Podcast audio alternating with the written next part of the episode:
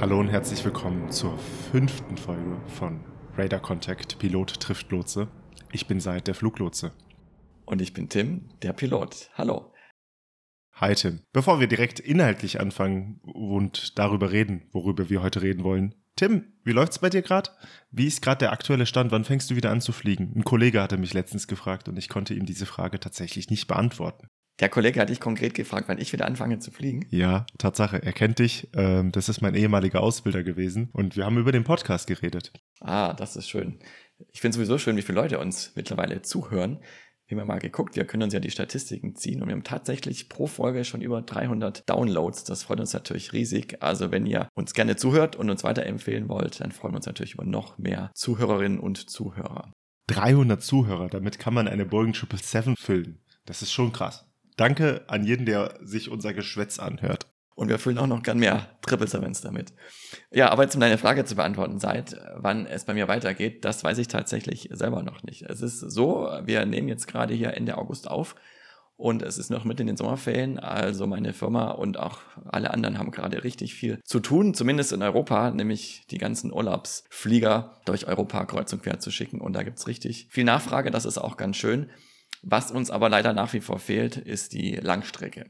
Und äh, um noch auf den Umsatz zu gucken, vor allem die Business-Class-Passagiere, weil die generieren bei uns in der Regel den größten Umsatz. Und solange USA noch nicht aufmacht, und das ist im Moment leider gerade der Fall, as we speak, und auch Asien wahrscheinlich für längere Zeit noch zu hat, ist es schön, dass wir ganz viele Leute in den Urlaub fliegen dürfen und auch wieder zurück nach Hause. Wir brauchen aber nach wie vor auch die Leute, die aus, dem, aus Übersee zu uns äh, in die Flugzeuge steigen und dann umsteigen. Und deswegen haben wir immer noch äh, mehr Personal, als wir eigentlich bräuchten. Und deswegen hält die Firma auch noch so viele Leute, wie es für sie sinnvoll ist und geht in Kurzarbeit, weil das natürlich auch eine Menge Geld ist, das wir gut gebrauchen können. Und da ich als Corona losging in der Umschulung war und es relativ lange dauert, bis ich für die Firma auch produktiv wieder eingesetzt werden kann, ist es für die Firma gerade sinnvoller, mich noch in Kurzarbeit zu halten. Deswegen lange Rede, kurzer Sinn. Ich weiß noch nicht, wann es weitergeht. Äh, ich hoffe bald und ich freue mich drauf und ich bin auch ganz zuversichtlich, dass es sein wird. Umso mehr freue ich mich in der Zwischenzeit äh, mit lieben Kollegen und Freunden oder sogar Menschen, die beide sind, so wie du, äh, übers Fliegen reden zu dürfen. Und deswegen machen wir unter anderem auch diesen Podcast. Dann muss ich ihn leider noch mit einer konkreten Antwort vertrösten. Vielleicht hört er ja zu. Ja, das äh, wäre schön. Und ich muss auch Leute, die mich fragen, äh, mit konkreten Antworten vertrösten, weil die Firma mich auch immer noch mit einer konkreten Antwort vertröstet. Ich glaube, sie weiß aber noch nicht so genau. Es ist ähm, halt eine sehr dynamische Situation, weil die Nachfrage vor allem mittelfristig sehr schwer vorherzusagen ist. Wir wissen alle nicht, wie die nächsten Wellen kommen, ob sie kommen, wie stark sie ausgeprägt sind. Und dann ist es halt für die Firma auch schwer, das Personal entsprechend zu planen. Vor allem solange es, oder wiederhole ich mich, Kurzarbeitergeld gibt, was ja super ist. Hier bei uns in Deutschland, da können wir alle sehr dankbar dafür sein. Ähm, aber das bedeutet halt auch, dass Mitarbeiter eben in Kurzarbeit sind. Und ähm, so ist es halt. Und da müssen die Kollegen, die wie ich in der Umschulung sind, halt jetzt noch ein bisschen geduldig sein. Aber ich glaube, der längste Teil liegt hinter uns. Es sind jetzt doch schon fast anderthalb Jahre. Und ich denke mal, spätestens im neuen Jahr wird es dann auch für mich weitergehen. Nun denn, kommen wir mal zu dem Thema, über das wir heute reden wollten. Eine Sache, die du ja wirst machen müssen, bevor du dann wieder anfängst zu fliegen, ist in den Simulator gehen. Ich weiß gar nicht, vielleicht warst du auch schon ein paar Mal im Simulator, aber du musst die Abnormal Procedures üben. Da haben wir ja in der letzten Folge im Rahmen von den Standard Procedures auch viel über die Checklisten gesprochen und das ist das, wie wir zu dem Thema kamen. Für mich waren Checklisten immer nur die Emergencies, das, was ihr in der Luftfahrt als Abnormal Procedures bezeichnet. Und genau darüber wollten wir heute mal reden, über den zweiten Teil des Kapitels, nämlich für mich die Emergencies, für dich die Abnormal Procedures. Ja, genau. Seit tatsächlich ähm, heißt das bei uns in den Verfahren auch Abnormal und Emergency Procedures. Also es gibt Abnormal Procedures, das sind in der Regel eher kleinere Abweichungen, wenn zum Beispiel ein System ausgefallen ist oder erstmal irgendwo eine Warnmeldung auftaucht. Und dann gibt's die Emergency Procedures, das sind dann schon schwerwiegendere Zwischenfälle. Man kann es vielleicht so unterscheiden, dass äh, wir beim Emergency Procedures auch tatsächlich dann ein Emergency deklären, sagen wir, also Luftnotlage erklären würden, also dann Mayday, Mayday, Mayday rufen, so dass ihr auch dann darauf aufmerksam werdet und uns in jedem Fall Vorrang einräumt. Aber da können wir gleich mal ein bisschen ausführlicher sprechen. Und jetzt ist es ja bei euch bei den Abnormal Procedures so, dass ihr die regelmäßig im Simulator übt. Kannst du mir da grob sagen, in welcher Frequenz und welche besonders? Also ich weiß, dass ihr viele Items, die dann gemacht werden müssen, auch auswendig könnt, weil das schnell gehen muss. Aber wie, wie übt ihr die genau, die Abnormal Procedures?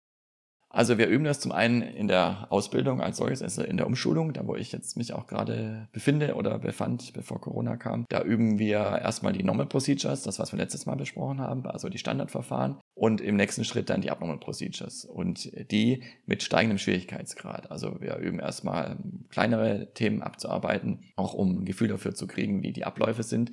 Denn es ist so, auch die Abnormal Procedures folgen einem ganz klaren Verfahren, das wir auf alle Situationen anwenden können. Da sage ich gleich mal ein bisschen was genauer dazu. Also mit steigendem Schwierigkeitsgrad, so dass dann am Schluss die wirklich schwer wiegenden Probleme kommen, wie Feuer an Bord, wie Notsinkflug, wie Ausfall mehrerer Hydrauliksysteme und so weiter. Das ist im Rahmen der Ausbildung. Als fertiger Pilot müssen wir dann, dürfen wir dann viermal im Jahr in Simulator. Äh, zweimal zum äh, Checken und zweimal zum, zum Trainieren.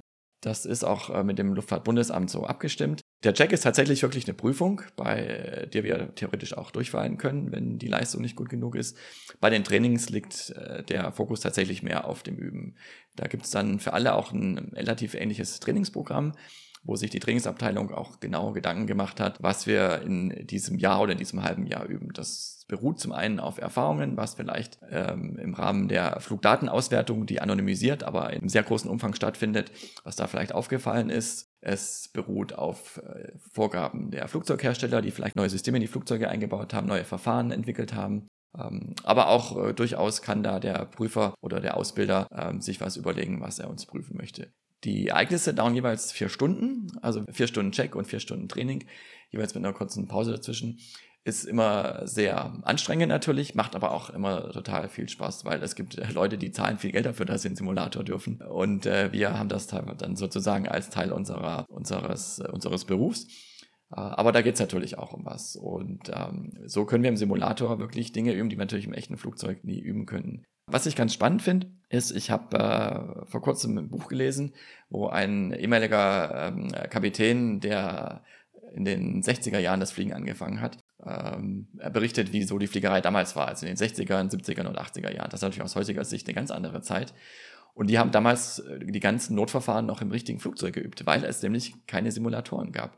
Die sind damals tatsächlich mit der 727 oder mit der DC-10 nach USA geflogen und haben dort im richtigen Flugzeug Triebwerksausfälle und ähnliches geübt. Das ist natürlich heute undenkbar. Zum einen, weil es extrem teuer ist und zum anderen, weil es natürlich auch äh, viel sicherer ist, das im Simulator zu üben. Und die Simulatoren, die wir heute haben, die sind so gut, dass du relativ schnell vergisst, dass du im, im Simulator sitzt. Klar weißt du natürlich, es ist eine Übung und es ist ein Simulator oder es ist ein Check, aber es fühlt sich so realistisch an, weil das Cockpit eins zu eins originalgetreu mit Originalinstrumenten nachgebaut ist. Es bewegt sich, es kann sogar Rauch eingespielt werden. Du guckst nach draußen auf eine fotorealistische Szenerie es ist wirklich wie im echten Flugzeug. Und das macht halt zum einen Spaß und zum anderen ist es wirklich sehr realistisch, so dass wir wirklich alles, fast, fast alles üben können. Habt ihr eigentlich auch Simulatoren seit?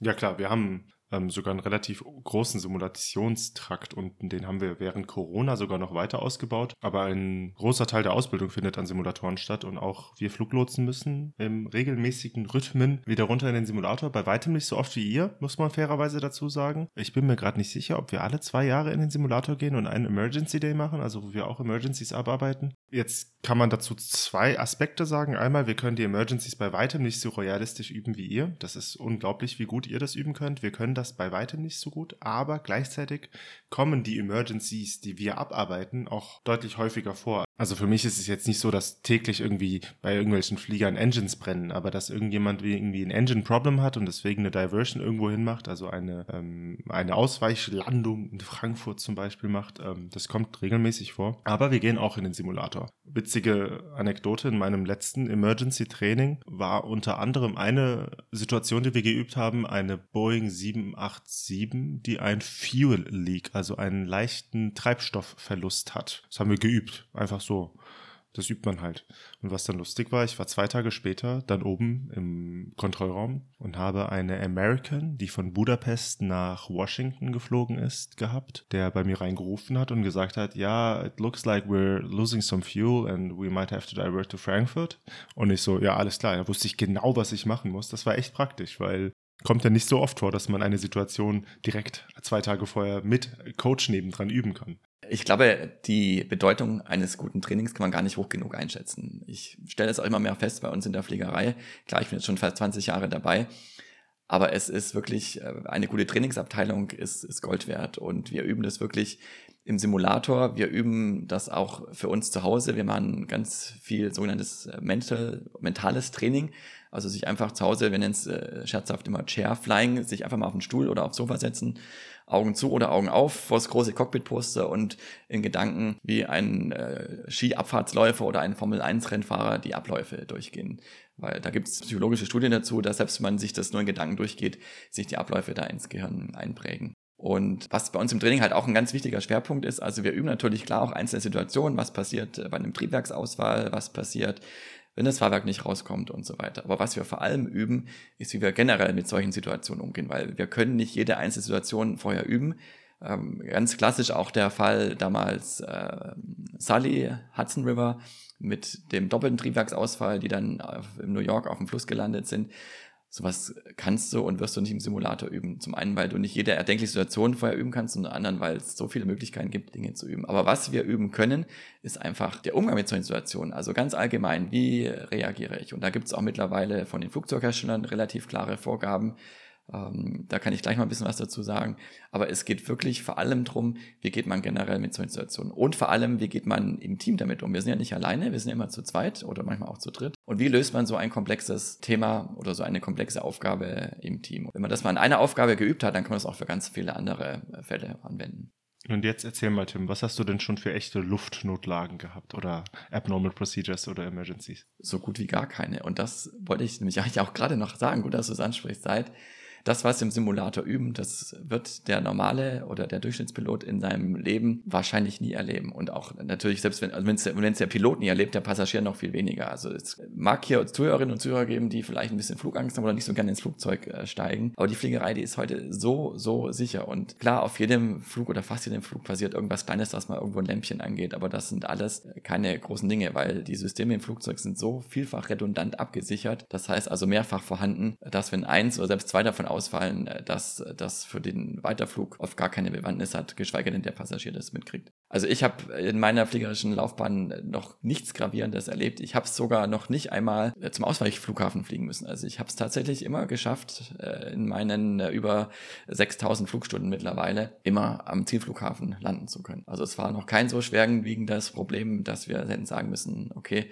wir können jetzt nicht zum Zielflughafen, sondern wir müssen zum Ausweichflughafen fliegen. Und das war der Aspekt, den ich meinte, wenn ich sage, wir erleben sowas viel häufiger, weil wenn ich jetzt in meine eher etwas kürzere Laufbahn gucke, ich hatte schon eine, ja, ich hatte dieses besagte Fuel Leak vorhin. Ich hatte natürlich auch schon ganz normales Fuel Dumping, weil ein Flieger wieder zurück zum Flughafen musste, aus Frankfurt raus. Ich hatte aber auch schon einen, der hatte ein ähm, dass das Anti-Ice-System eines Triebwerks war kaputt. Das ist gar nicht so ein schlimmer Emergency. Aber die Sachen, die bei uns am häufigsten vorkommen, sind zum Beispiel Medical Emergencies, dass da plötzlich ein Patient an Bord entsteht, nee, ein Passagier an Bord zu einem Patienten wird, weil er einen Herzinfarkt hat. Und das ist ähm, bei uns im Prinzip das, was am häufigsten vorkommt, weil da musst du auch relativ schnell, relativ viel gute Assistance dem Piloten liefern, damit die so schnell wie möglich landen können, damit dem Patienten, ich sage jetzt Patient, dem Passagier so schnell wie möglich geholfen werden kann. Das bedeutet, wenn ich bei mir jetzt so zurückgucke, ich hatte bestimmt schon 10 oder 15 Mal die Situation, dass ich einen in irgendeiner Form Emergency hatte. Das, was ich am, vielleicht das Spannendste, was ich mal hatte, da hatte eine Maschine, lustigerweise mit dem litauischen Präsidenten an Bord,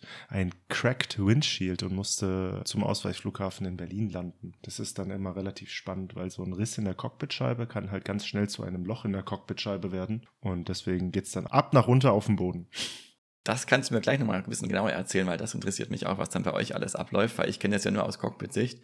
Und leider, leider trainieren wir viel zu wenig gemeinsam. Ich weiß, es gab früher mal Initiativen, dass man auch so Notsituationen gemeinsam trainiert, also quasi parallel, wenn wir im Simulator Notfall abarbeiten, auch ein echter Fluglotse von der anderen Seite uns äh, zuarbeitet und umgekehrt. Ähm, das findet aber leider viel zu wenig statt. Was ich noch kurz einwerfen möchte, weil du es gerade angesprochen hast und ähm, das vergessen viele auch, äh, dass wenn man nämlich zum Ausweichflughafen fliegt, dass es nicht unbedingt ein Notfall sein muss. Also es kann natürlich ein medizinischer Notfall sein, klar, Aber es kann auch einfach ein technisches Problem sein, was uns dazu veranlasst, dass wir lieber ähm, woanders landen oder vielleicht sogar zum, zum Startflughafen zurückfliegen. Weil nämlich, wenn wir zum Zielflughafen fliegen würden, das Flugzeug dort erstmal, wir sagen, gegroundet ist. Weil wir haben eine Liste an Bord, das ist die sogenannte MEL, die Minimum Equipment List. Der steht genau drin, welche Systeme funktionieren müssen, dass wir starten dürfen. Und es kann sein, dass im Flug ein System ausfällt, das für den Flug jetzt erstmal gar nicht so relevant ist, aber dazu führt, dass wenn wir irgendwo landen, ähm, das System erstmal repariert werden muss, bevor wir wieder weiterfliegen dürfen. Und das ist an ganz vielen Flughäfen außerhalb von Deutschlands gar nicht so einfach. Deswegen ist es dann oft für uns sinnvoller, allein aus operativen Gründen und weniger jetzt aus oder gar nicht aus Gründen der Flugsicherheit,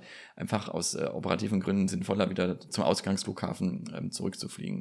Aber jetzt erzähl doch mal, wie geht ihr mit äh, so einem konkreten Emergency um? Also hier gerade zum Beispiel der äh, Cracked Windshield, was habt ihr mit dem gemacht?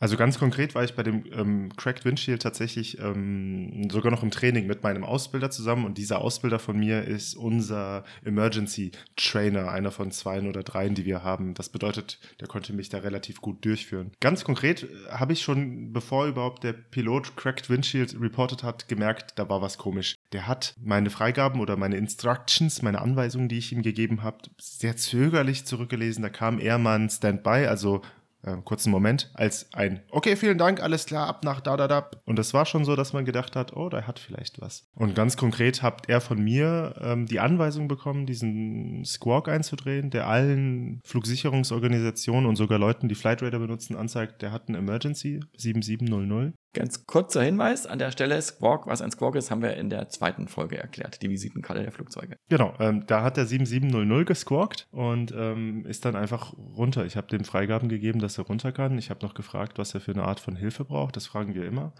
Ähm, das war tatsächlich gar nicht so spannend, weil nichts weiter passiert ist. Also man kann sich so ein bisschen denken, ich habe einen Steinschlag, ja gut, dann fahre ich jetzt mal rechts ran und mache den Warnblicker an und rufe den ADAC. Der hatte ja sonst nichts weiter. Viel interessanter ist tatsächlich, wir, wenn, wenn Flieger das war ein wirkliches Problem, aber wenn die wirklich schon konkrete Probleme haben, ganz klassisch sind da Sachen, dass da irgendwelche Engine Problems, Engine Vibrations sind und die deswegen ein Triebwerk ausschalten müssen, was manchmal vorkommt, weil das behandeln wir als eine, wir aus der Flugsicherungsperspektive, als eine ernste Luftnotlage. Wie seht ihr das, Tim? Ein Zwei-Engine-Flieger, ein Engine off? Ist das schon serious und ihr müsst so schnell wie möglich landen oder cruist ihr da erstmal entspannt weiter? Ja und nein. Also es ist serious, weil sobald wir keine Redundanz mehr haben, gehen wir von einem Emergency aus. Und dann würden wir auch äh, den Squawk 7700 eindrehen und Mayday, Mayday erklären. Also bei einem zweimotorigen Flugzeug ist ganz klar, wenn ein Triebwerk ausfällt oder abgeschaltet werden muss, dann haben wir schon eine Luftnotlage. Dann fällt das Flugzeug auch nicht gleich vom Müll. Es kann auch noch gut mit einem Triebwerk weiterfliegen. Nicht mehr ganz so hoch wie mit zweien. Aber, und das ist der zweite Teil der Antwort, es ist jetzt keine Hektik notwendig. Hektik ist sowieso immer ganz schlecht beim äh, Fliegen so dass wir jetzt unbedingt den allernächsten Flughafen anfliegen müssen, weil wie gesagt das zweite Triebwerk in der Regel ja noch gut weiterläuft. Es gab jetzt wie gesagt vor äh, zehn Jahren war das glaube ich den Fall Hudson River, wo beide Triebwerke ausgefallen sind, aber seither gab es so viele Fälle, wo ein Triebwerk bei einem Flugzeug ausgefallen ist und das zweite noch ganz gut weiterlief, so gut, dass die Flugzeuge weiterfliegen konnten, so dass wir äh, unterscheiden. Es gibt äh, so einem bei so einem Abnormal, bei einem Emergency gibt es dann einen Punkt in der in der Abarbeitung, wo man sich überlegt, wo man landet als nächstes, weil man in der Regel eben nicht mehr weiter weiterfliegen kann zum Ausweichflughafen. Also ganz konkret, wenn ein Triebwerk ausfällt und ich tiefer fliegen muss, dann habe ich einen höheren Treibstoffverbrauch, dann komme ich in der Regel nicht mehr zu meinem Zielflughafen. Deswegen muss ich allein deswegen schon vorher landen. Aber es gibt dann die Unterscheidung, entweder land as soon as possible, das ist zum Beispiel, wenn ich ein Feuer an Bord habe oder Rauch an Bord, weil dann habe ich keine große Wahl mehr. Dann muss ich wirklich gucken, dass ich den wirklich aller nächsten Flughafen, auf dem ich noch landen kann, ansteuere, weil da geht es wirklich um Zeit. Wenn ich aber ein bisschen Zeit habe, und das bei den allermeisten Notfällen an Bord so, dann heißt das Land at nearest suitable airport. Also ich lande am nächstgelegenen Flughafen, der für mich geeignet ist, gut zu landen. Und wenn ich ein bisschen Zeit habe, dann kann ich mir durchaus auch noch Gedanken machen, äh, ist dort eine Technik-Crew, die den Flieger entgegennehmen kann, die das, das Problem am Boden auch dann technisch bearbeiten kann, äh, werden die Passagiere gut versorgt, äh, gibt es Treppen zum Ein- und Aussteigen und so weiter. Das ist unter Umständen bei Land as soon as possible, wo ich möglicherweise sogar auch auf einer Militärbasis runtergehe, nicht unter Umständen gegeben. Bei Land at nearest suitable airport, da kann ich so weichere Kriterien durchaus noch mit in Betracht ziehen und würde dann auch in Kauf nehmen, vielleicht ein paar Minuten länger noch zu fliegen, um dann einem geeigneten Flughafen zu landen. Und weil du gerade gesagt hast, das Hudson River Ding, das waren zwei Engines, die ausgeschaltet wurden. Wenn man sich dafür interessiert, ähm, kann man tatsächlich sehr, sehr, sehr viele Probleme, die Flugzeuge in irgendeiner Form hatten, sich anschauen auf aviationherald.com. Stellen wir in die Show Notes. Stellen wir in die Shownotes, genau. Ich gucke da gerade rein. Ähm, wir haben heute den 24. August. Ich gucke am 23. August eine. Ganz ähm, oben, da ist der erste einer, genau. American Airlines 321. Äh, genau, Engine Problem. Und dann guckst du am Samstag, äh, 21. August, Engine Shutdown in Flight. Friday, 20th August, Engine Fire. Das kommt ständig vor. Das klingt so, oh Gott, das kommt ständig vor, ich fliege nie wieder. Nee, nee, ganz im Gegenteil. Das ist so eingespielt alles, dass das ähm, einfach vorkommen kann. Und meistens muss man dann leider irgendwo landen und ist dann erstmal gestrandet und dann muss man da abgeholt werden, Zeitverzögerung etc. Aber ich finde es schon krass, wie gut ihr das im Griff habt. Ich weiß, wir Flugsicherungsleute, wir sind bei euch auf der letzten Prioritätsliste, wenn irgendwas im Cockpit schief läuft. Da gibt es ja dieses Aviate, Navigate, Communicate. Erzähl mal bitte was dazu. Aviate, Navigate, Communicate. Genau, das ist also eine der goldenen Regeln in der Fliegerei. Und die besagt, in welcher Priorität wir ein Problem angehen.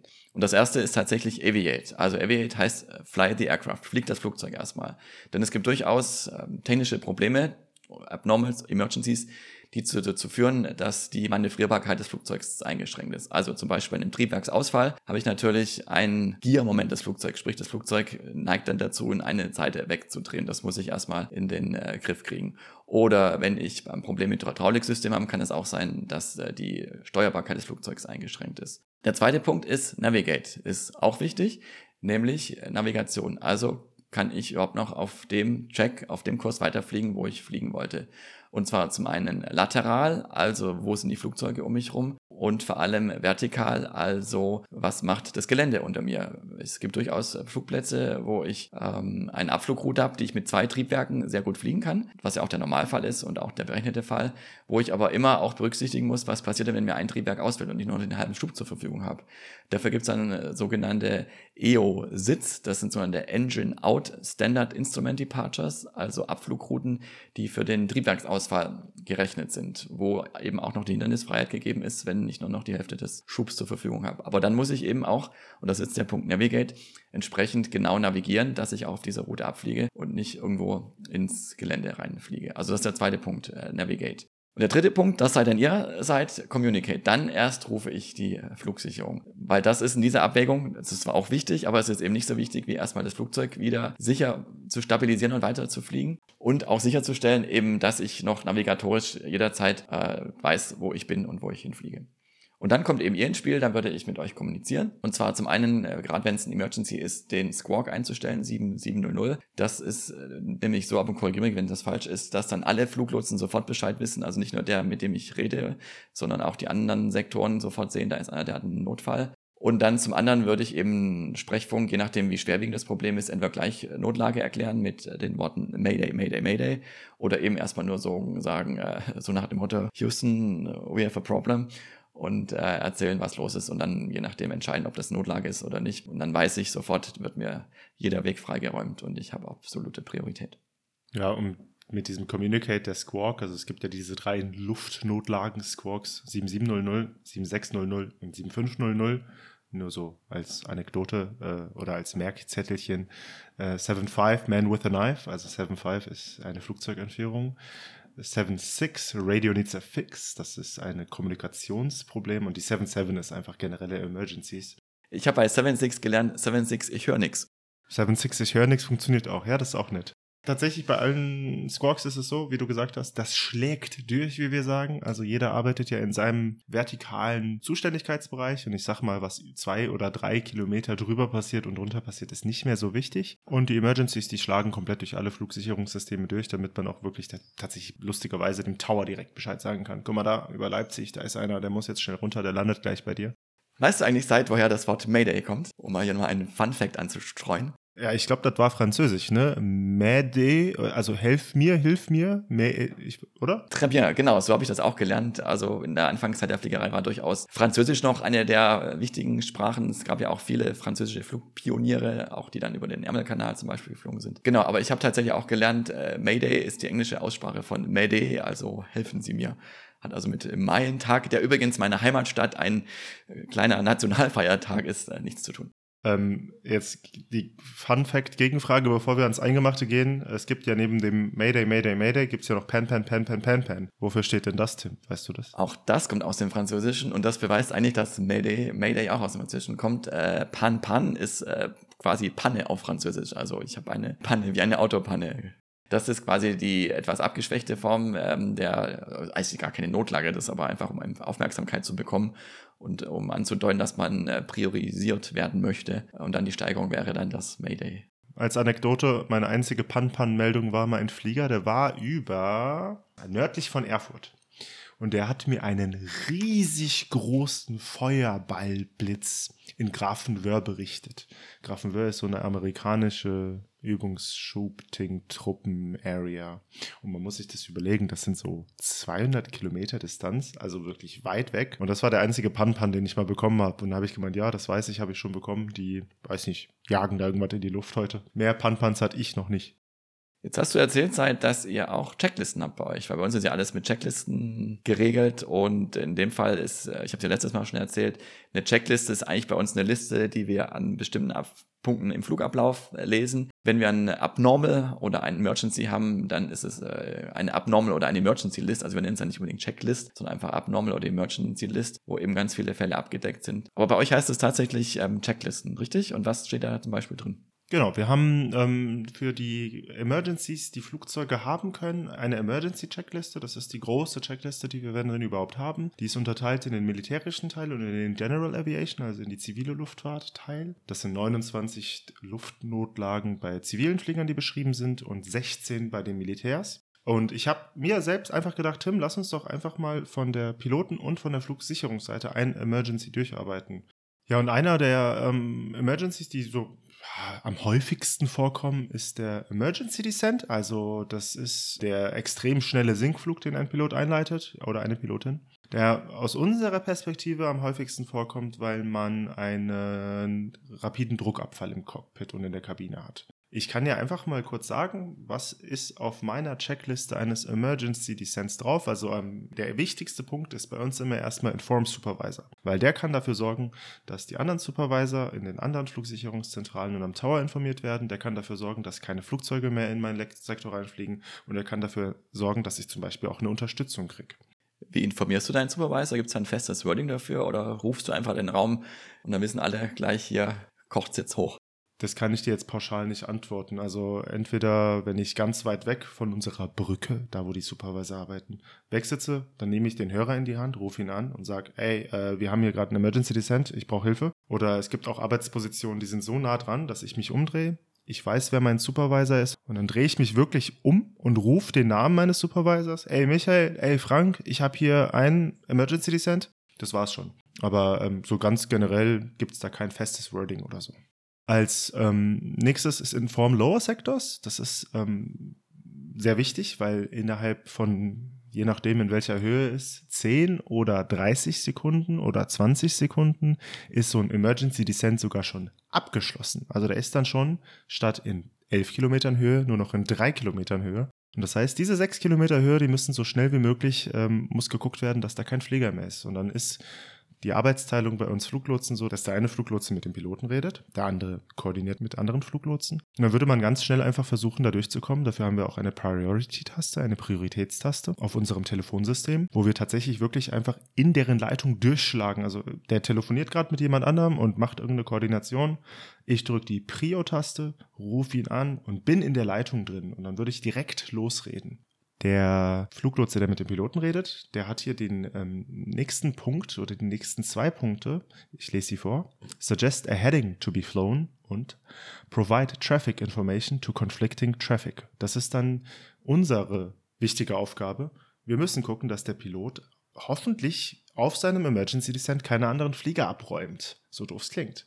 Das bedeutet, wir schauen, dass wir das Zeug, was dem im Weg ist, aus dem Weg drehen. Und Tim, jetzt hast du ja als Pilot die Prioritätenreihenfolge Aviate, Navigate, Communicate. Das heißt, eigentlich fängst du deinen Sinkflug schon an, bevor du mir überhaupt Bescheid sagst. Und wenn ich das sehe, dann würde ich wahrscheinlich sogar eine Transmission machen und dir sagen, ähm, Podcast 1, 2, 3, I see you're descending, I see some traffic 1 o'clock 12 miles and I see another traffic 11 o'clock 5 miles. Also ich würde wirklich versuchen, dir mitzuteilen, hey, ähm, ich sehe, dass du singst, wahrscheinlich hast du eine Notlage, ich will dich gar nicht nerven, nur dass du es weißt, guck mal, da ist ein Verkehr, da ist ein Verkehr, nur dass du es weißt, flieg bitte nicht in sie rein.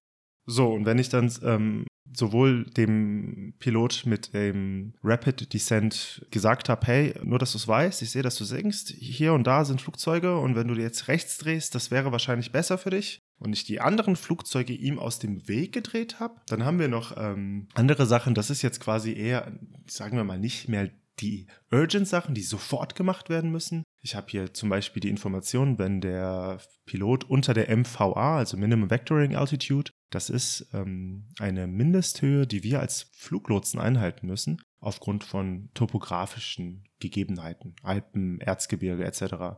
Da gibt es einfach eine Minimum Vectoring Altitude, eine Mindesthöhe, in der der Flieger fliegen darf. Da müssen wir einfach dem Piloten Bescheid sagen. Ähm, ja, I see you are leveling off at 11.000 feet. Be advised, MVA is 12.000 feet, dass er 1.000 Fuß unter unserer MVA fliegt. Und dann gibt es noch so ein paar Assist-Sachen. Das ist dann, wir fragen den Pilot, was ist seine Further Intentions? Ähm, gibt es Injuries? Gibt es Aircraft Damages?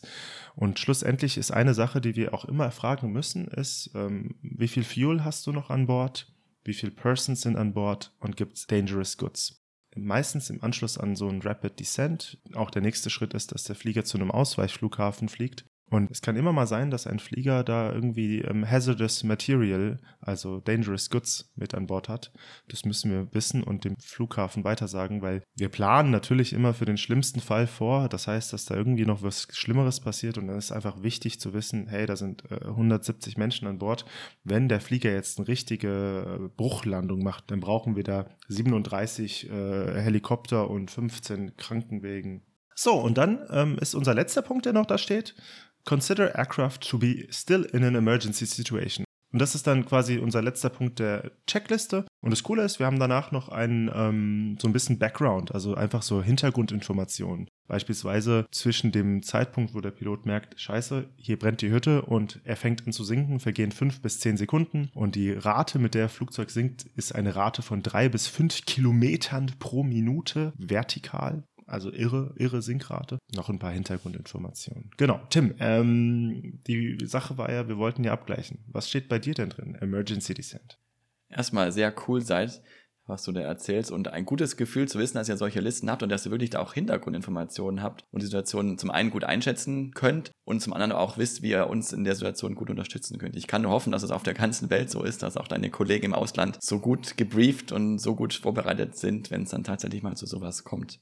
Ich habe gerade mal geguckt, tatsächlich ist Inform ATC, also der Flugsicherung Bescheid geben, tatsächlich erst Punkt 9 auf unserer Liste.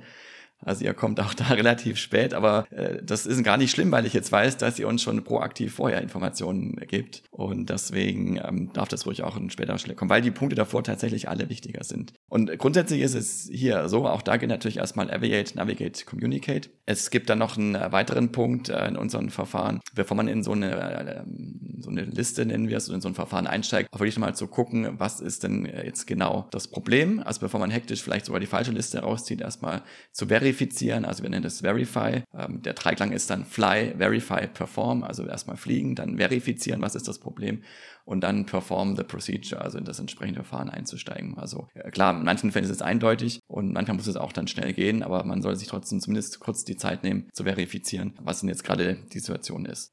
Und dann ist es so, das habe ich ja vorhin auch schon mal gesagt, in den meisten Fällen hat man beim Fliegen relativ viel Zeit, sich mit den Problemen auseinanderzusetzen. Es gibt nur ganz wenige Situationen, die zeitkritisch sind. Dazu zählt äh, Feuer, aber dazu zählt jetzt auch zum Beispiel dieser schnelle Druckabfall. Oder in dem Fall ähm, ist das Verfahren dann Emergency Descent, der kann auch noch andere Gründe haben. Aber wir nehmen jetzt mal einfach den spontanen oder den schnellen Druckabfall. Und da muss es eben so schnell gehen, dass die ersten paar Punkte auswendig abgearbeitet werden. In dem Fall ist das, und das ist das Allerwichtigste, erstmal Maske aufziehen, dass man Sauerstoff hat. Man muss ja davon ausgehen, deswegen macht man ja auch diesen schnellen Sinkflug, dass äh, die Luft aus der Kabine entweicht und in der Höhe, in der wir oft fliegen, hat man eine sogenannte Time of Useful Consciousness, also eine Zeit, wo man noch sinnvoll handeln kann und bei Bewusstsein ist, die teilweise nur noch 10 Sekunden ist. Also man hat 10 Sekunden Zeit noch zu reagieren, bevor man dann selber handlungsunfähig würde. Deswegen geht der erste Griff zur Sauerstoffmaske, die ist auch so untergebracht, dass man die wirklich innerhalb von wenigen Sekunden aufsetzen kann.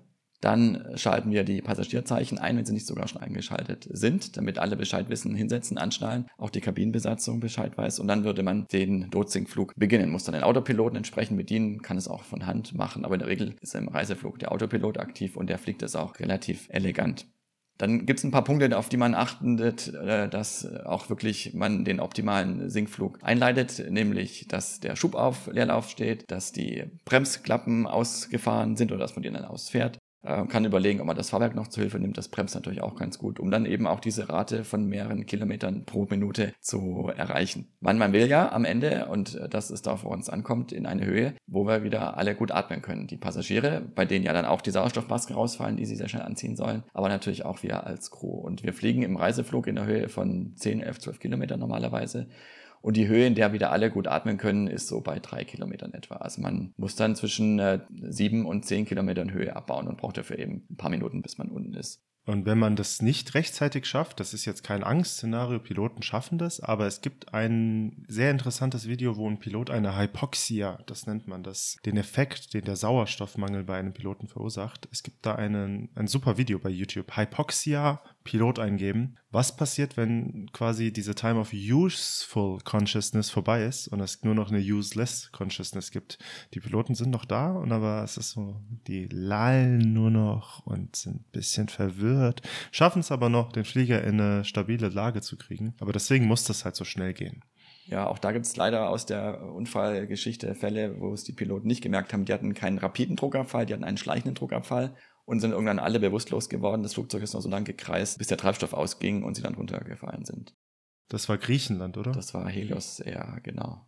Aber um das zu verhindern, gibt es eben eine Menge Warnsysteme im Cockpit und im Flugzeug, die dann auch darauf hinweisen, dass auch so ein schleichender Druckabfall eintritt. Also da war eine Menge andere Dinge noch vorgefallen, dass es am Ende so weit gekommen ist. Also selbst wenn so ein Fall jetzt in einem anderen Flugzeug vorkäme, würde man irgendwann eine Warnung kriegen, dass der Druck in der Kabine zu stark abnimmt oder zu stark gesunken ist und dann den Sinkflug einleiten. Ja, und wenn dann eben die ersten Punkte auswendig abgearbeitet sind, dann hat man äh, Zeit, die entsprechende Liste auch nochmal sich durchzulesen, entweder in einem Buch aus Papier oder auf seinem äh, Tablet, auf seinem Bordcomputer, das eingebaut ist. Und er würde noch verschiedene andere Punkte abarbeiten. Und dann kommt eben unter anderem auch der Punkt in Form ATC, also ATC ist Air Traffic Control, der Flugsicherung Bescheid zu geben. Und wenn die uns vorher schon gesagt hat, da sind Flugzeuge oder wir empfehlen euch auf das und das Heading, also auf den und den Steuerkurs zu drehen, ist natürlich ideal, wenn wir die Information nicht bekommen, haben wir ja zum einen noch unser TCAS, das ist dieses Traffic Collision and Avoidance System, also unser System, das uns auf andere Flugzeuge hinweist und auch unter Umständen Ausweichempfehlungen gibt, sodass wir in anderen Flugzeugen ausweichen können, wenn wir denen zu nahe kommen. Würden aber auch, wenn wir in Gebieten sind, wo wir wissen, die Flugsicherung ist nicht so zuverlässig und wir zum Beispiel auf einer Luftstraße äh, fliegen, was in Europa fast gar nicht mehr der Fall ist, da fliegt man relativ direkte Routen, würden wir dann auf einer Luftstraße abdrehen, ähm, gucken natürlich, wie ist Hindernislage, auch hier wieder Navigate, also Navigation ganz ganz wichtig, dass wir nirgendwo in die Berge fliegen und dann entsprechend gucken, dass wir da runtergehen, wo die anderen Flugzeuge eben nicht sind. Ja, cool, interessant. Also Tim, wenn es dich interessiert, wie grundsätzlich Emergencies aus Seite der Flugsicherung für uns in Deutschland aussehen, unabhängig von dieser konkreten Liste, ist unsere Arbeitsweise Assist. Das ist ein Akronym wieder mal wieder. Alle Flugsicherungen und Luftfahrtorganisationen lieben Abkürzungen und Akronyme. Und unser Gedankenmodell ist ja wirklich auch Assist. Wir sind wirklich nur dafür da, damit ihr heil und sicher landen könnt. Und Assist steht für Acknowledge, Separate, Silence, Inform, Support Time. Wir bestätigen, ich habe verstanden, dass du Probleme hast mit Druckabfall und sinken wirst. Alles klar. Separate. Ich sorge irgendwie dafür, ich gebe mein Bestes, damit es nicht zu einer Staffelungsunterschreitung oder im aller, aller schlimmsten Fall zu einem Zusammenstoß kommt. Silence. Ich sorge einfach dafür, dass du in Ruhe arbeiten kannst und dass ich in Ruhe dir helfen kann. Jetzt kommt der Punkt Inform. Äh, der ist bei mir an vierter Stelle. Natürlich, ist nicht so wichtig, aber meinem Supervisor Bescheid sagen, anderen Lotsen Bescheid sagen. Support. Give maximum support to pilot and crew. Das ist, ist also unser Job, dafür werde ich bezahlt. Und time allowed pilots sufficient time to work on their problem. Also, dass ich nicht ständig losgehe und sage, uh, sorry, uh, your person's on board, I still need it. Äh, ist ja Quatsch. Das kann ich auch drei Minuten vor der Landung noch erfragen, im schlimmsten Fall, wenn es wirklich ernst ist. Das heißt, unsere generelle Arbeitsweise Assist. Ja, ich finde das total cool, weil zum einen ist es ein tolles Akronym, also ein schönes Wort, um sich das zu merken. Und zum anderen gibt es mir eben nochmal das gute Gefühl, dass ihr mit solchen Situationen gut umgehen könnt und gut darauf vorbereitet seid. Und vor allem, dass ich eben weiß, was ihr an Informationen von uns braucht oder was ich von euch an Informationen kriegen kann. Um dieses Verfahren noch abzuschließen bei uns, da kommen natürlich eine ganze Menge andere Punkte noch, aber da steht dann auch, dass wir den Transponder auf 7700 setzen, dass wir unsere Kabine und die Passagiere natürlich informieren, dass wir im Sinkflug eben gucken, was ist die Mindesthöhe, auf die wir runtergehen können. Idealerweise natürlich eben die 3000 Meter oder 10.000 Fuß. Wenn wir von euch aber schon vorher gesagt kriegen, äh, ist eine höhere Höhe sinnvoll oder es geht sogar noch tiefer, ist das natürlich auch besser und dann entsprechend uns auf den Anflug vorbereiten. Aber dass ihr da so ein Verfahren habt, mit dem ihr alle Notlagen erstmal bearbeiten und betreuen könnt, das finde ich äh, super. Wir haben in der Fliegerei auch was äh, ganz ähnliches, so eine sogenannte Meta-Checklist oder ein Meta-Verfahren, das wir für jede Lebenslage, auch privat zu Hause sozusagen, aber auch in der Fliegerei anwenden können. Und zwar hast du schon mal was von Vordeck gehört, seit. Boah, ja, davon habe ich schon mal was gehört, aber nach Facts, also es ist wieder ein Akronym, Facts, Options, aber ich kann nicht weiter das sagen. Hm, aber erzähl mal weiter. Also das ist ein Verfahren, das lässt sich auf alle Lebenslagen in der Fliegerei, aber auch privat anwenden. Und zwar ist es ja so, bei kleineren äh, Fehlern oder Fehlern, Problemen, die der Flugzeughersteller sich vorher schon überlegt hat, gibt es Verfahren, die sind relativ eindeutig, die man dann, nachdem man es verifiziert hat, auch anwenden kann. Es gibt aber auch durchaus Situationen, die sind deutlich komplexer, wenn zum Beispiel Mehrfachfehler auftreten. Es gab vor einigen Jahren zum Beispiel mal einen Fall von einem Airbus A380 der Qantas. Bei denen hat sich im Flug eins der vier Triebwerke zerlegt und zwar nicht nur sprichwörtlich, sondern es hat sich tatsächlich zerlegt. Können wir auch gerne in die Show Notes stellen. Und die haben mehrere Minuten gebraucht, erstmal die ganzen Fehlermeldungen, die der Airbus dann im Cockpit anzeigt, auch ähm, abzuarbeiten. Übrigens äh, auch noch ein Fun Fact, was ich vorhin gar nicht erwähnt habe. Beim Airbus ist es so, dass ganz viele der Verfahren auch auf dem äh, Computer, auf dem Display angezeigt wird, sodass die Piloten nicht mehr unbedingt ein Papierbuch in die Hand nehmen müssen, sondern dass auf dem Display angezeigt wird, was das Problem ist und welche Schritte der Reihe nach abzuarbeiten sind. Und das Tolle ist, wenn man dann einen entsprechenden Schalter auch bedient hat, weiß das, erkennt das, das System und zeigt einem dann, die nächsten Schritte an. Das ist wirklich sehr ergonomisch und sehr, sehr komfortabel. Und in dem konkreten Fall war es so, die hatten eben nicht nur ein Problem durch das zerlegte Triebwerk, sondern auch andere Systeme in Mitleidenschaft gezogen, sodass sie erstmal minutenlang beschäftigt waren, die ganzen Fehlermeldungen, die angezeigt wurden, die dann auch schon vom Flugzeug priorisiert werden, aber auch von den Piloten dann noch zusätzlich priorisiert werden können, der Reihe nach abzuarbeiten, sodass sie wirklich eine komplexe Situation hatten, mit der sie umgehen mussten. Und da kommt jetzt dieses Vordeck ins Spiel. Und zwar steht dieses F bei Vordeck erstmal für Facts, also Fakten sammeln. Was ist das Problem? Oder was sind die Probleme, wenn es mehrere Probleme sind? Wirklich sich auch die Zeit nehmen, sich das in Ruhe anzuschauen, zu überlegen. Also auch da dieses Verifizieren und zu gucken, gibt es vielleicht noch andere Probleme, die ich auf den ersten Blick nicht erkenne oder irgendwelche Folgefehler. Der zweite Punkt, O steht für Options. Also welche Option habe ich denn jetzt? Kann ich überhaupt weiterfliegen zum Zielflughafen? Oder muss ich so schnell wie möglich oder irgendwo in der Nähe auf einem gut geeigneten Flughafen landen? Welche Flughäfen habe ich überhaupt zur Auswahl und wie sind dort die Bedingungen? Also es kann zum Beispiel sein, dass ich einen Flughafen habe, der eine schöne lange Landebahn hat, wo das Wetter aber nicht so gut ist. Oder ich habe einen Flughafen, wo ich gutes Wetter habe, aber wo die Landebahn eher kurz ist. Und dann muss ich eben abwägen. Und da kommt dann der Punkt R ins Spiel, R wie Risks und Benefits, also was sind für die einzelnen Optionen die entsprechenden Risiken, die mit verbunden sind, um eben auch eine gute Entscheidung treffen zu können.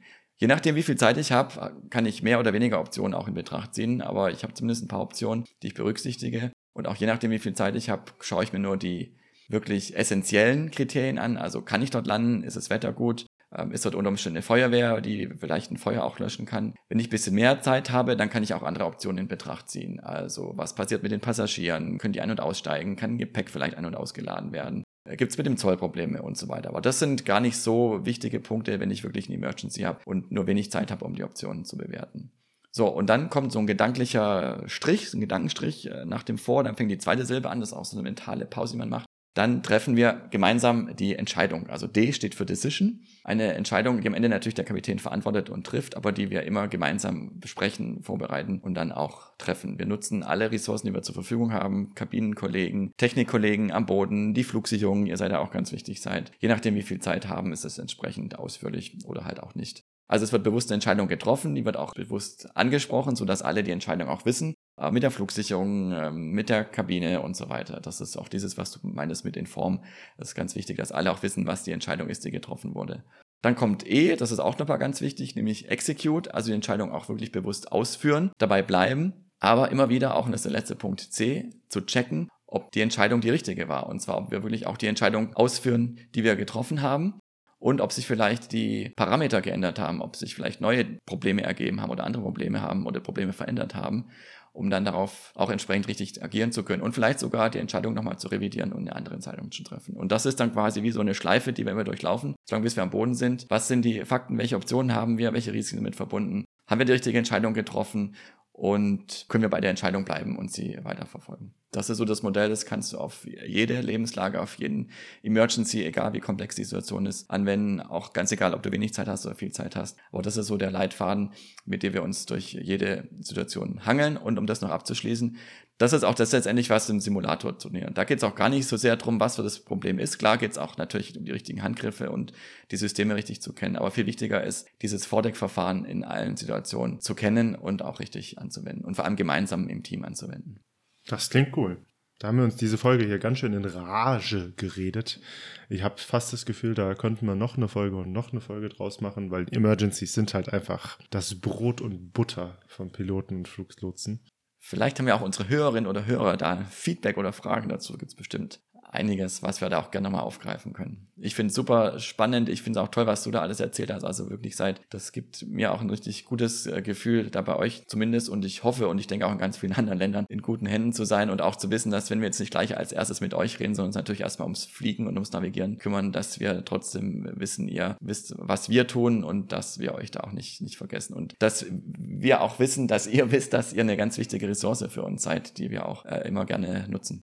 Ja, Cool. Also falls unsere Zuhörerinnen und Zuhörer äh, noch Wünsche haben, freuen wir uns über Anregungen und Feedback. Wie immer, ihr kennt die Adressen. Unsere E-Mail-Adresse ist podcast.radar-contact.de. Schön, dass ihr uns auch heute zugehört habt. Mal gucken, mit welchem Thema wir nächstes Mal weitermachen und ob es wieder so ausführlich wird. Danke fürs Zuhören. Wir freuen uns, wenn ihr wieder dabei seid bei Radar Contact Pilot trifft Lotse. Ich bin Seid der Fluglotse. Und ich bin Tim, der Pilot. Danke fürs Zuhören und bis bald. Tschüss.